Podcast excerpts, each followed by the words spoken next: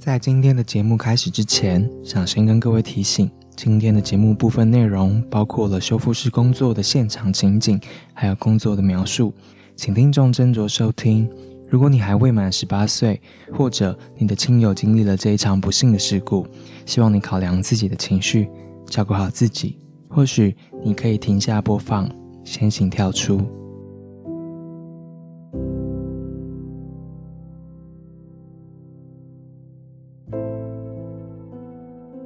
Hello，你好，欢迎收听由独立媒体报道者所直播的 Podcast 节目《The Real Story》。在这里呢，我们透过记者跟当事人的声音，告诉你世界上正在发生的重要的事情。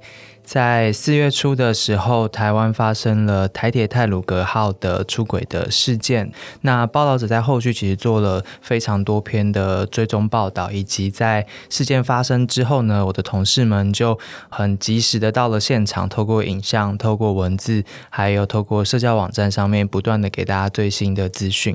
那在事情发生之后，很多篇的报道中有一篇，其实呃让大家非常的。感动是认识了一群在事件现场里面呃努力工作的一群人，那他们的工作很特别，并不是一般人会能够理解的。然后他们在这一次事件当中所扮演的角色，也是很多人觉得，不管是在事件的后续处理上，又或者在心灵上面，让大家有一些感到安慰的部分。那我的两位同事呢，就花了很多的时间去跟着这个修复师的团队。理解他们的工作，然后记录他们的工作，所以我们想邀请这两位来跟我们分享一下，在工作现场他们看到的是什么。首先，先欢迎我们的同事，第一位是德伦。呃，报道者的听众大家好，我是德伦。然后大概是在二月底的时候进来报道者这个团队的新成员。那这个也算是我在这边的第三篇正式的报道。这次接到这个很深刻的任务，对对对，也是我第一次到比较重大的灾难现场的经验。跟着德伦一起出发的是我们的摄影记者雨辰。大家好，我是雨辰。过去有没有拍了哪一些题目？大家可以有兴趣回去看一下。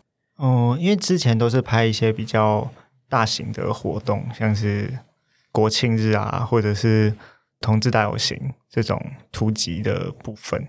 嗯嗯，然后这也是少数跟文字搭档，然后一起出去跑，独立跑一则新闻的经验。嗯，你们可以回忆一下，你们是什么时候去到那边的？然后怎么去？然后那时候怎么会想要做这个修复师的这个题目？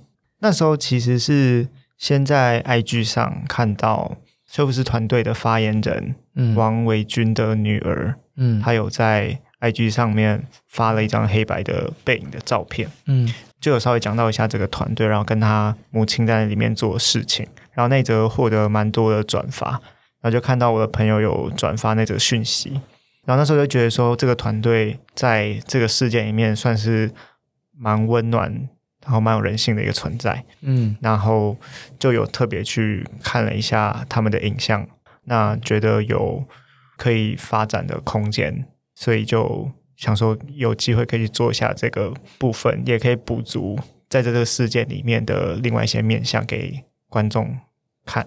嗯嗯嗯。最后来其实就联络了这个发 IG 的这一位，然后取得了他们的信任，在他们的同意之下，就跟着他们的工作去记录他们的现场。那时候德伦接到这个任务的时候是什么时候？那你们后来是一起去的嘛？对，对我们后来是一起去的。那个时候是雨辰已经算是先跟他们联系好了，然后编辑台这边是。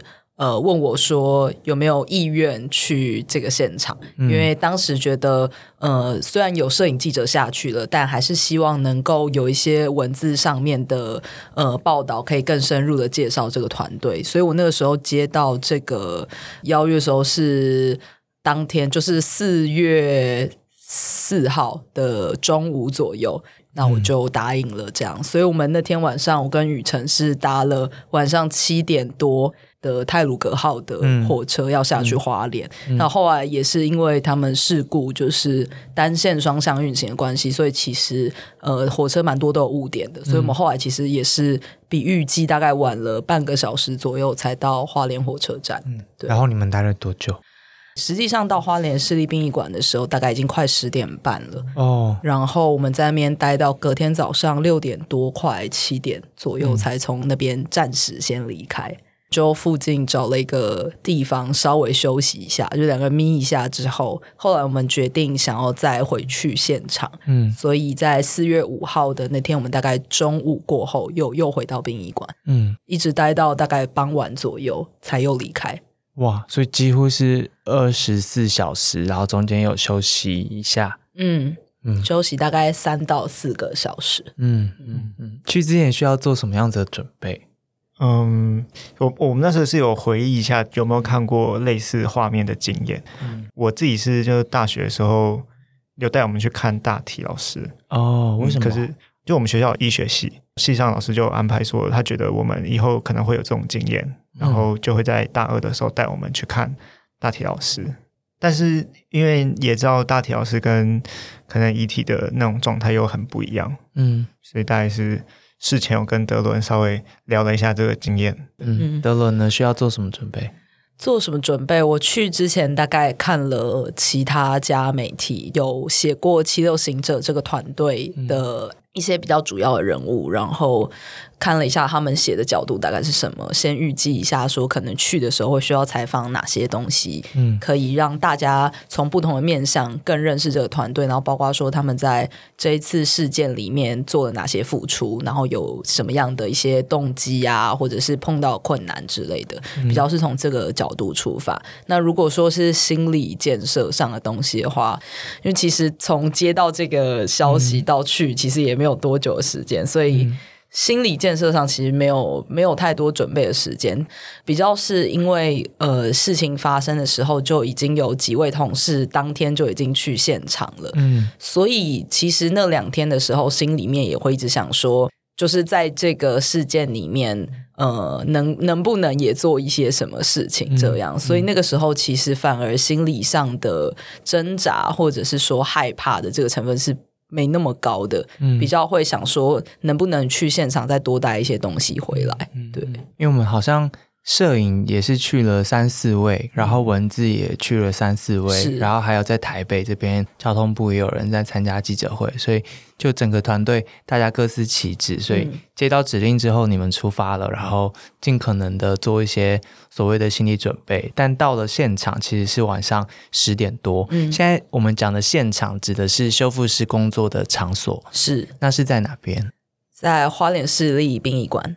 他在花莲火车站附近开车，可能大概十几分钟左右会到的一个地方，所以他们就在殡仪馆工作。是进到花莲殡仪馆之后，外面有他们现在。比较像是给呃这个泰鲁格号罹难者的这些罹难者他们自己的一个团体的灵堂，就是如果说他们的亲友或家属想要去悼念的话，是可以在那个灵堂的。然后再穿过去左手边会有一个有点像是柜台的地方，然后旁边其实有当地的，比如说刑警。等等，这些他们驻守的一个小的呃临时的基地，这样子。那再走进去里面才是他们的修复区。那这个修复区其实原本都是可能殡仪馆里面的，比如说放置棺木啊，或者是说做呃入殓啊等等这些场所。那这些空的场所，现在就是暂时挪用来做泰鲁格号这次出轨事件的罹难者他们暂时的修复区。对，嗯，其实报道者在之前台南的地震围观大楼的时候，我们就做过了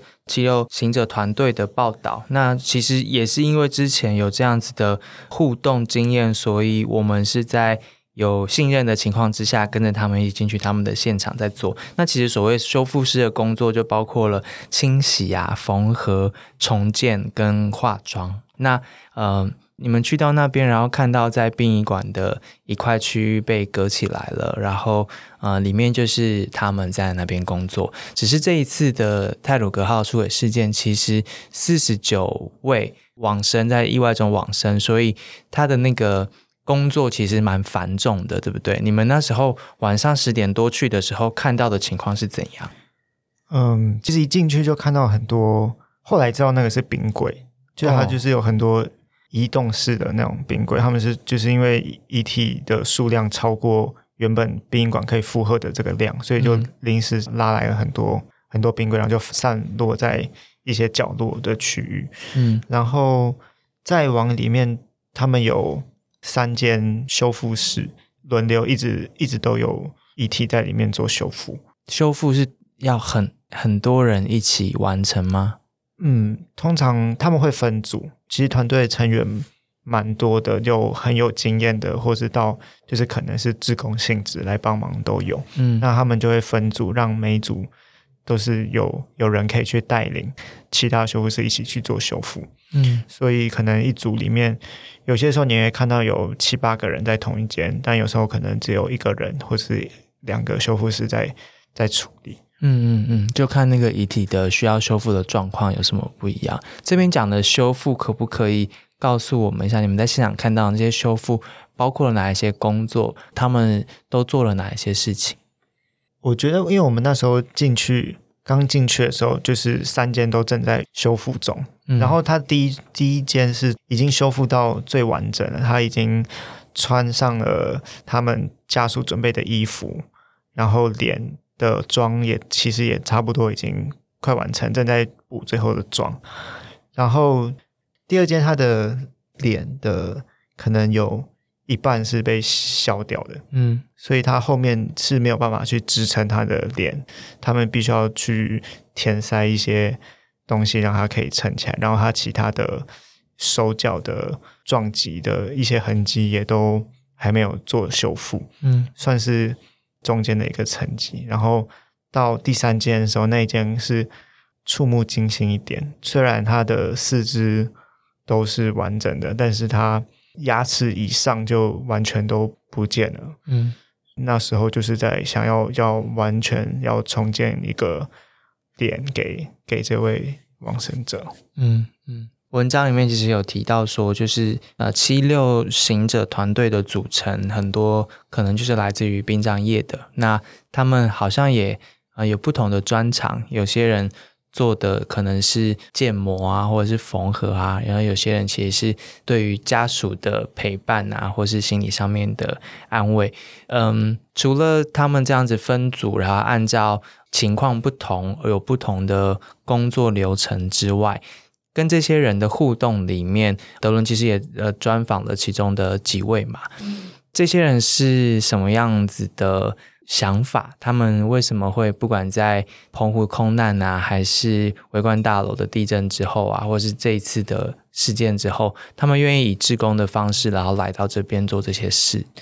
嗯，我觉得这次访到的有几位成员，他们其实都是从七六行者开始组织的最早期，他们就已经进到这个团队。那包括一开始提到，比如说澎湖空难或者是高雄气爆，就是其实他们自己本身服务的行业，让他们某种程度上对于生离死别的这件事情的经验是相对一般人来的多的。嗯那但是他们愿意无偿的去投入这个工作，我认为比较是还是一种服务的心情居多。就是其中也有一个化妆师彭小琪，他有特别提到说，因为不会有任何人是希望这种重大的灾难发生的。嗯，那一旦这件事情发生的时候，它其实是很临时、很突然。那这一次的泰鲁格号事件刚好是发生在清明连假的第一天，对，所以其实很多人因为殡葬业工作关系，他们本身这几天也许是俗称他们说的望日，就是他们其实很多都有自己本身的工作，但他们也是因为事情发生，他们希望能够。帮忙平复这些罹难者家属的心情，让他们可以更快的，就是见到他们想象中的家人的样子，然后把他们带回家。所以也是义无反顾就投入了这样子的修复的工作。对，大概有多少修复师团队的人？白天跟晚上的人数会有一些落差，大家还是基本上是一个轮班接力的状况，但晚上确实会比较少。不过我们去的时候，晚上也大概还是有十几位的修复师仍然在继续工作。对，那白天的话人就会比较多一些，然后也包括说一些不是修复师，但他可能要帮忙现场的各种，比如说遗体的搬运，或者是说呃一些其他的行政的事务等等的。就是白天的话，其实大概会到看起来有三，我感觉有超过，应该有四十四十几，就是白天的人是多蛮多的。因为其实这是一个跟时间赛跑的工作，是不对？虽然遗体被放置在冰柜里面，但是时间拖得越久，要做好修复这个工作就越困难。那其实他们有说到，就是作为修复师，最希望的就是让家属看到的时候是百分之八九十是跟生前的时候看起来样子是熟悉的。所以为了达成这个熟悉，所以他们必须要赶快赶快的工作，这就代表他们不能休息。基本上是。呃，因为我们采访到的几位，他们很多人都是从第一天事情发生之后，他们大概傍晚就已经进驻到花莲市立殡仪馆，然后傍晚进驻，一直到隔天的早上，就是可能九点半左右，他们才稍微先休息一下，可能回去去到附近的旅店或什么小眯一下，中午就又上工了，一直到我们采访的那个时候，他们都没有在。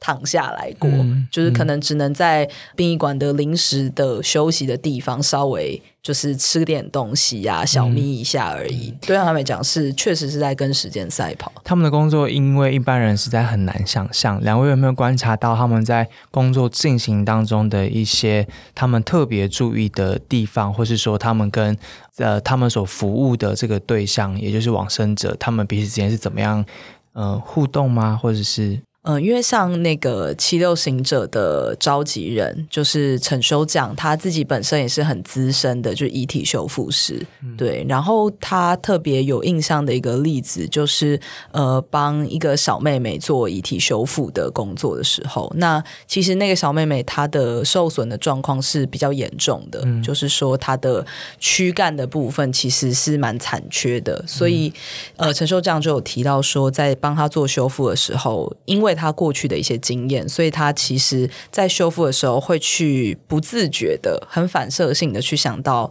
亡者在离开之前可能经历了什么样的过程。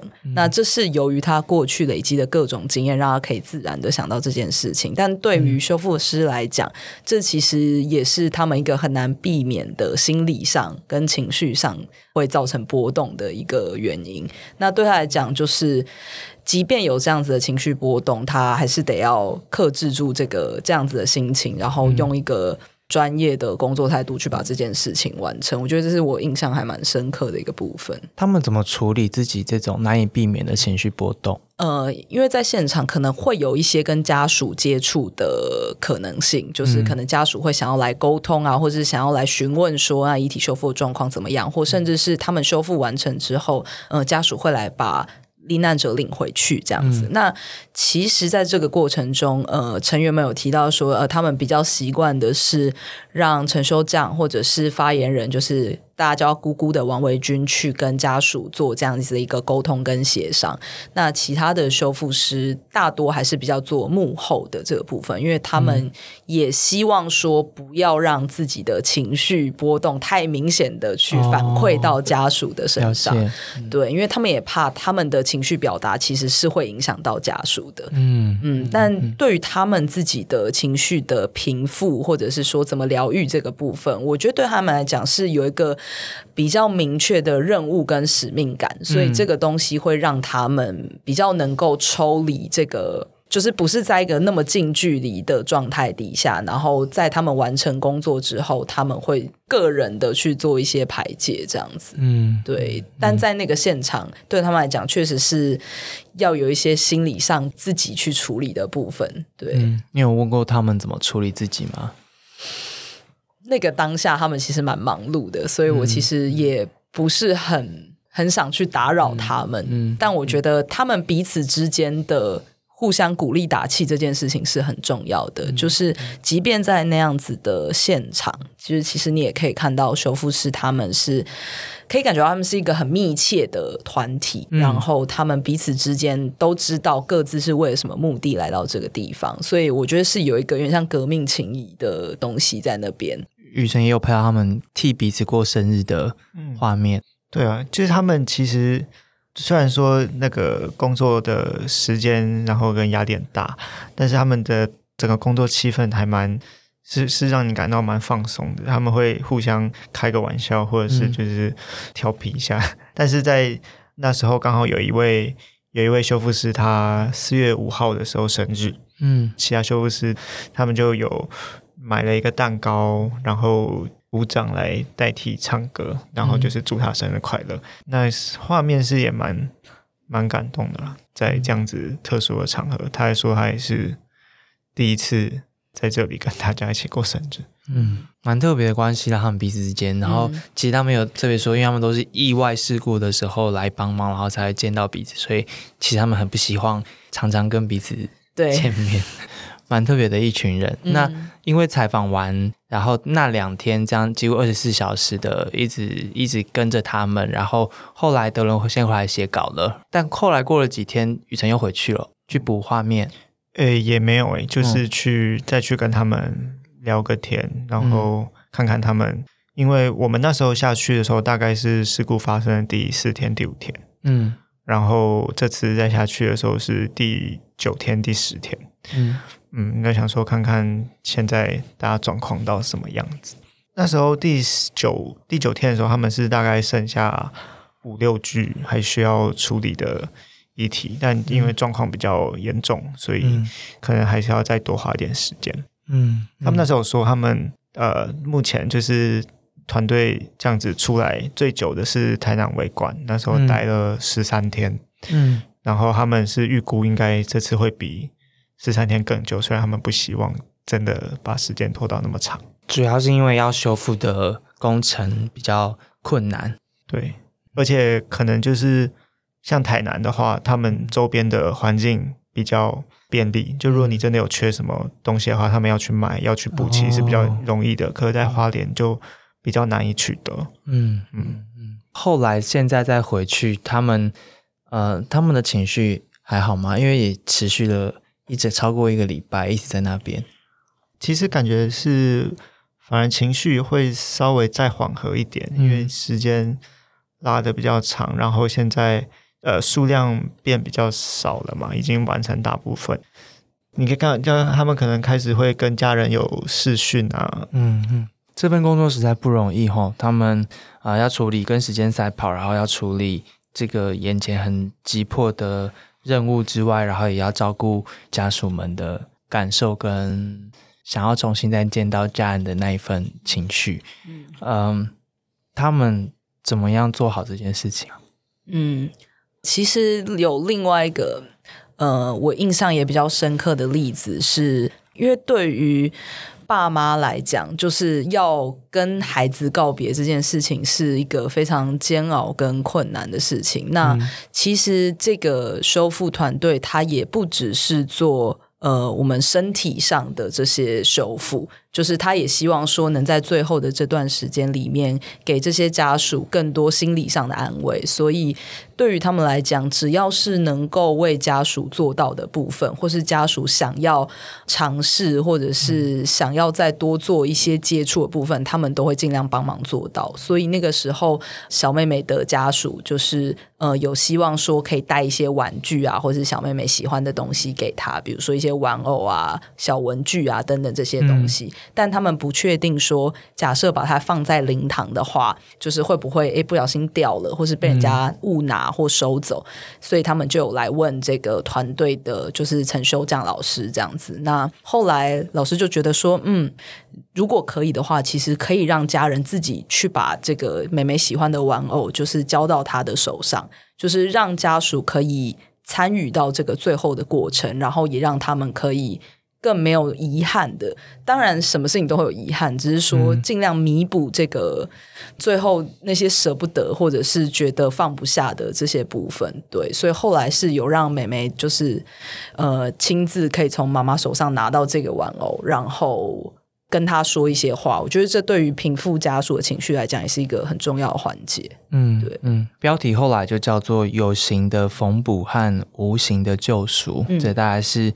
对于这个遗体修复师七六型的团队的一个蛮贴切的形容，这个这么没有办法呃先做好准备的场面，去了之后回来，在处理成新闻报道的过程当中，应该也蛮挑战的。先去现场是一个挑战，那回来之后让它变成报道，挑战是什么？对文字或是影像来说，其实我觉得影像在最后要呈现出来的这个照片要怎么挑选，应该是比较困难的，因为。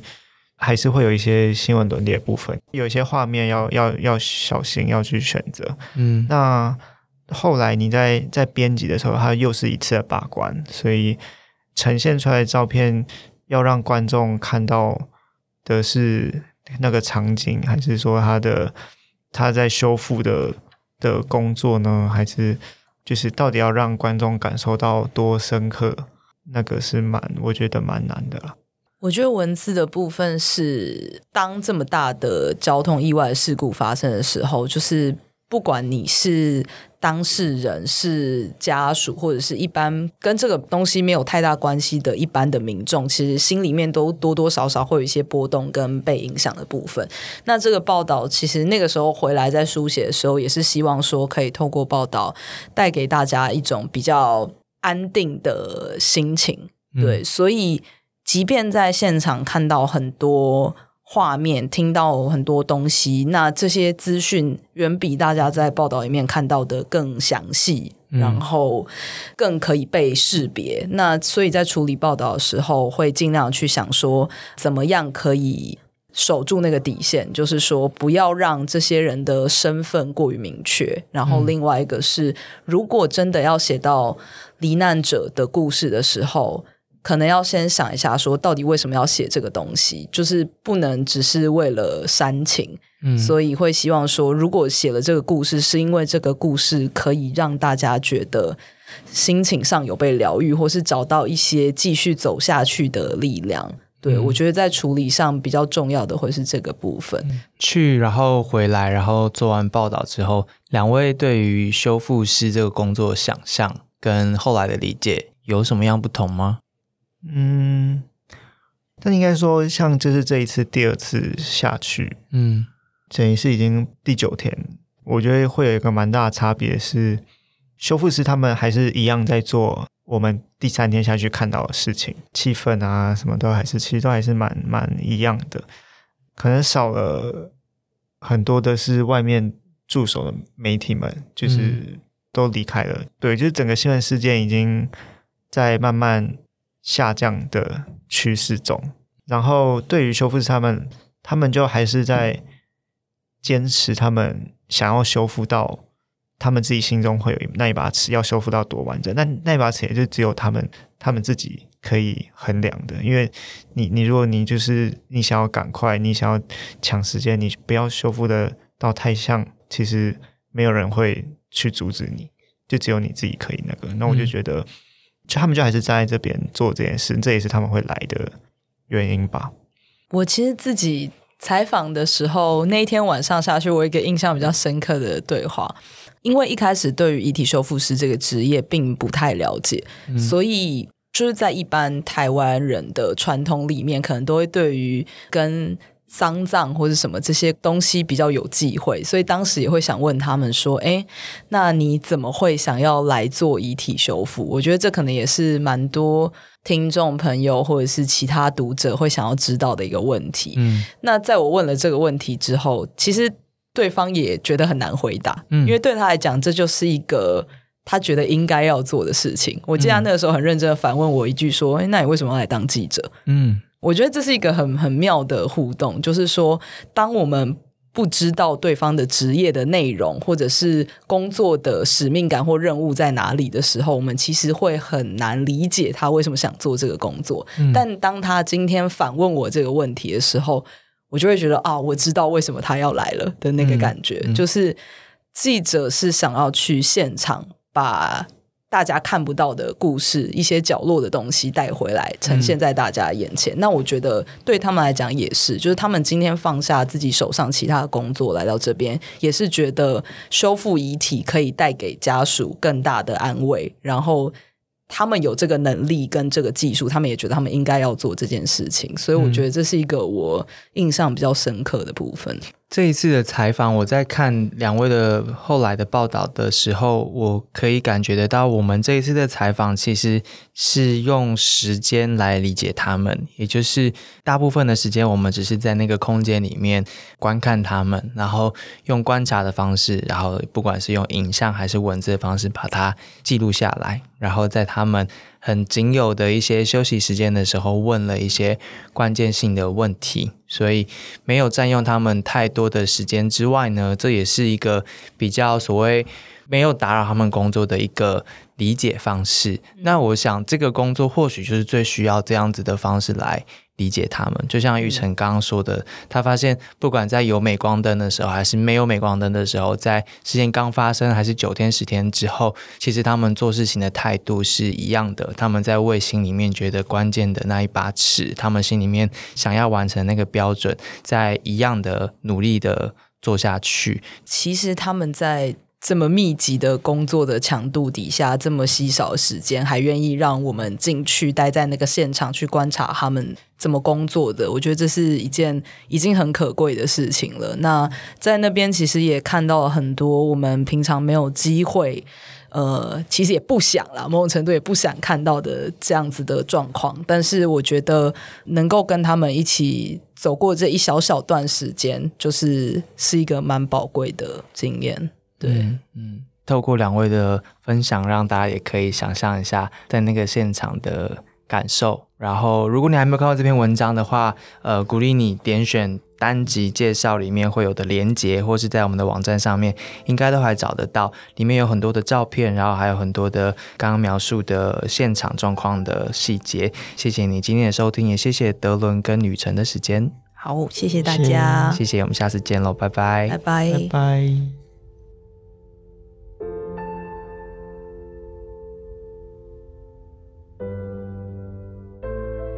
在录音结束之后，其实我们的摄影记者雨辰才说，他第二次回去，可能是因为采访完，察觉到自己心里起了一些变化，让自己觉得必须回去一趟。在现场工作的不同岗位上的工作人员，心里可能都有一些变化，需要进一步的关注。我们的另外一位记者曹富年也做了这方面的报道，欢迎你到报道者的网站上面继续阅读。四月十四号晚上九点，事故发生之后的第十三天，七六行者遗体修复团队的任务结束了。他们陆续在脸书上贴出成员的心得跟罹难者家属写给他们的话。许多家属谢谢他们的辛劳，让罹难的家人可以完整的回家。从这一些贴文中可以看见七六团队在这十三天的生活，除了睡眠不足、经历修复室内外的温差，他们睡得少。需要长时间站立，修复过程中可能会被针刺、被手套、袖套引起过敏，同时也有心理上面的考验。有一位成员说，他在修复过程才发现，修复的是自己认识的朋友。他们只能在空档大哭崩溃，然后继续返工。七六团队的家属也共同经历了这一些考验，有的不放心，就在现场陪着一起工作。有的是成员的小孩，只能远端的用电话关心妈妈。小朋友用稚嫩的语气问：“妈妈，你在救人吗？”电话那一端的妈妈回说：“对啊，妈妈在花莲救人，你要乖乖的听话哦。”节目的最后，我想念一位成员的信给大家听，让大家更理解七六团队。以下是他的第一人称：前辈说。你要记清楚，你正在服务的遗体叫什么名字，这是对他们最基本的尊重。前辈教了几种缝合的方法，不同的伤口有不同的缝法。虽然穿上衣服根本看不到缝线，但是前辈依然坚持要把伤口缝到完美，然后要温柔的洗大体，不可以用力搓，也不可以用水柱用力冲。最后是替他们穿上衣服。大部分的家属会自备衣服来给罹难者穿。也许是亡者生前喜欢的衣服，或者是家属替亡者搭配好的整套新衣，又或者是亡者生前上班时穿的军服。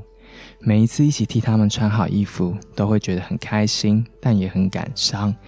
开心是因为他们终于可以回家了，感伤是因为不知道家属替他们准备衣服时候的心情。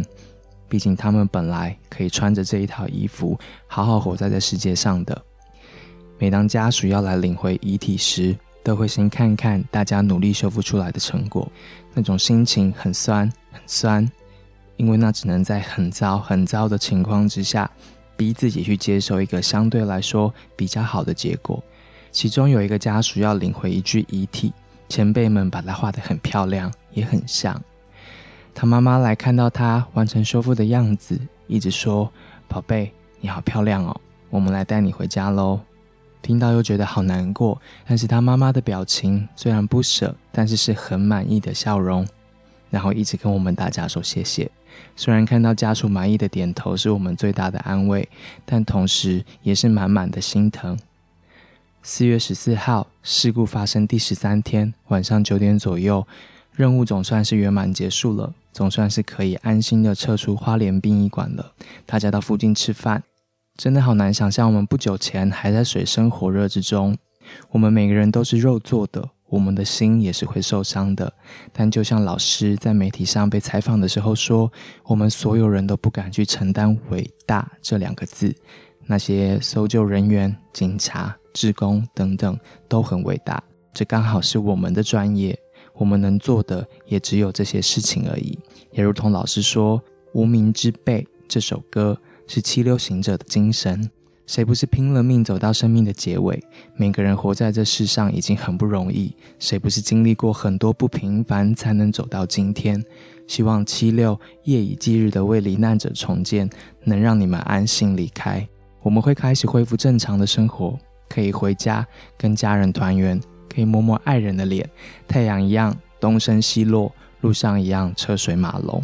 感叹的是，四十九个破碎的家庭再也回不去了。然而，再过不久，媒体不再追这件事，人们也会逐渐淡忘这些事情。也许哪一天会被再提起，但那也都是过往云烟。涉及政治色彩的事不做评论。无论如何，只希望能给这四十九位罹难者的家属一个好的交代。因为对于罹难者以及家属来说，原本就没有人应该要经历这些。最后，真的愿逝者安息。以上是来自于七六团队成员的一封信。谢谢你今天的收听，而且听到了最后。报道者是一个由个人捐款所组成的非盈利媒体。如果今天的内容对你有帮助，也欢迎分享给你身边更多的人。谢谢你的时间，我们下次见，拜拜。